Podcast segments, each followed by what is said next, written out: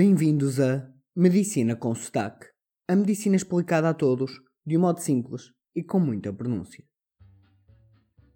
Hoje trago-vos uma curiosidade, mas antes de avançar, relembro para enviarem e-mail para medicinaconsotaque.gmail.com com os temas que queiram ver explicados, que não precisam de ser de emergência ou de anestesia, mas sim de qualquer tema da medicina que estejam interessados. Vamos então falar de uma técnica anestésica chamada paragem circulatória hipotérmica profunda. Como de costume, não é nossa intenção aprofundar o tema, que por si só é bastante complexo, mas sim partilhar a existência desta técnica, pois acredito que muitos de vocês desconheceriam que tal fosse possível. Esta é uma técnica usada em cirurgias muito específicas, sobretudo ao coração, mas também em cirurgias ao cérebro. O caso que presenciei era uma cirurgia à artéria aorta. Para vos contextualizar em termos anatómicos, o coração, quando bate, envia sangue para todo o corpo através da aorta. É o primeiro vaso sanguíneo que está ligado diretamente ao coração. Podemos fazer uma comparação com o sistema de rega, onde a bomba de água é o coração e o início da mangueira é a artéria aorta. Na maior parte das operações ao coração, utiliza-se uma técnica bem mais simples da que vamos falar hoje, que é a técnica de circulação extracorporal, onde existe um género de coração artificial externo que vai continuando a enviar sangue para o corpo todo enquanto o coração é operado. No entanto, nas cirurgias da raiz, ou seja, da parte inicial da artéria aorta, tal não é possível.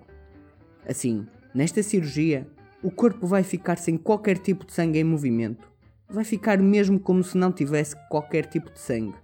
É incrível, não é? E como não há sequer sangue, nem é preciso ajudar a respirar, os pulmões ficam completamente parados. No fundo, é como se não houvesse nada do corpo. Não há sangue, não há oxigênio, nada. E como é possível isto? Através da paragem circulatória hipotérmica profunda. Sem esta técnica, o doente morreria em menos de 10 minutos e após 4 minutos já teria lesões cerebrais irreversíveis. Graças a esta técnica, é possível estar mais de 30 minutos sem circulação e não ter qualquer lesão. Acima dos 40 minutos já aumenta o risco de lesão cerebral e acima da uma hora já aparecem as lesões graves e até a morte.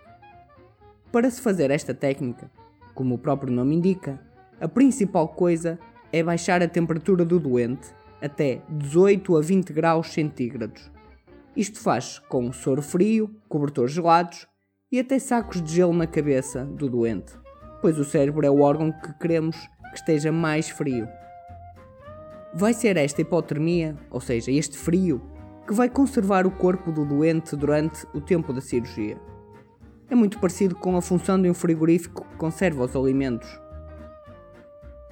Como curiosidade, posso-vos dizer que por cada grau abaixo dos 37 o cérebro precisa de menos 7% de energia para funcionar. Aqui, como vamos aos 18 graus, o cérebro quase não vai precisar de energia, o que torna esta cirurgia possível. Para além da hipotermia, existem outras coisas a fazer, bem menos importantes, mas que permitem otimizar, que são a utilização de alguns remédios para proteger o corpo das alterações da temperatura e outros que vão ajudar a adormecer ainda mais o cérebro para que ele precise cada vez de menos energia. Há ainda que ter tudo o resto, como por exemplo o açúcar no sangue, em níveis ótimos. No fundo, nós queremos que tudo esteja perfeito no doente antes de parar-lhe a circulação. Quando o doente então chega aos 18 graus, a maior parte do sangue fica guardada nos recipientes, tendo sido recolhido por uns aspiradores. No fim da operação, volta-se a enviar o sangue para o corpo do doente. Quando acaba a cirurgia, o doente vai para os cuidados intensivos, que é um internamento hospitalar para os doentes mais graves, e lá é acordado lentamente ao longo de horas ou dias, e depois, quando acorda, percebe se existiu alguma lesão no cérebro pelo tempo que teve sem sangue. E com esta curiosidade, termino este podcast dizendo-vos que na cirurgia onde estive presente tudo acabou bem, mas viveram-se minutos de muito terror, pois criou-se um ciclo vicioso onde o cirurgião não conseguia dar os pontos e o tempo estava a passar. o que levava o cirurgião a ficar cada vez mais nervoso e a demorar ainda mais tempo para conseguir dar os pontos e terminar a cirurgia. E assim termino este nosso 21 episódio de Medicina Consta.